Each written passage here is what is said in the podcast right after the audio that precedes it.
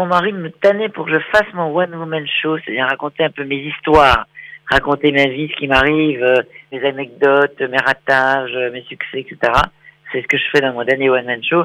J'adore la Côte d'Azur. J'allais en vacances à Nice euh, avec mes grands-parents qui louaient un appartement là-bas. Nice, j'aimais beaucoup. C'est une très jolie ville, je trouve le marché Salaya, tout ça. J'aime beaucoup me balader à Nice quand je viens jouer là-bas. Et oui, j'ai beaucoup d'affection pour euh, toute cette région, la Côte d'Azur, parce que j'y venais étant petite. Comme tous les gens du Nord, on cherche le soleil, en fait.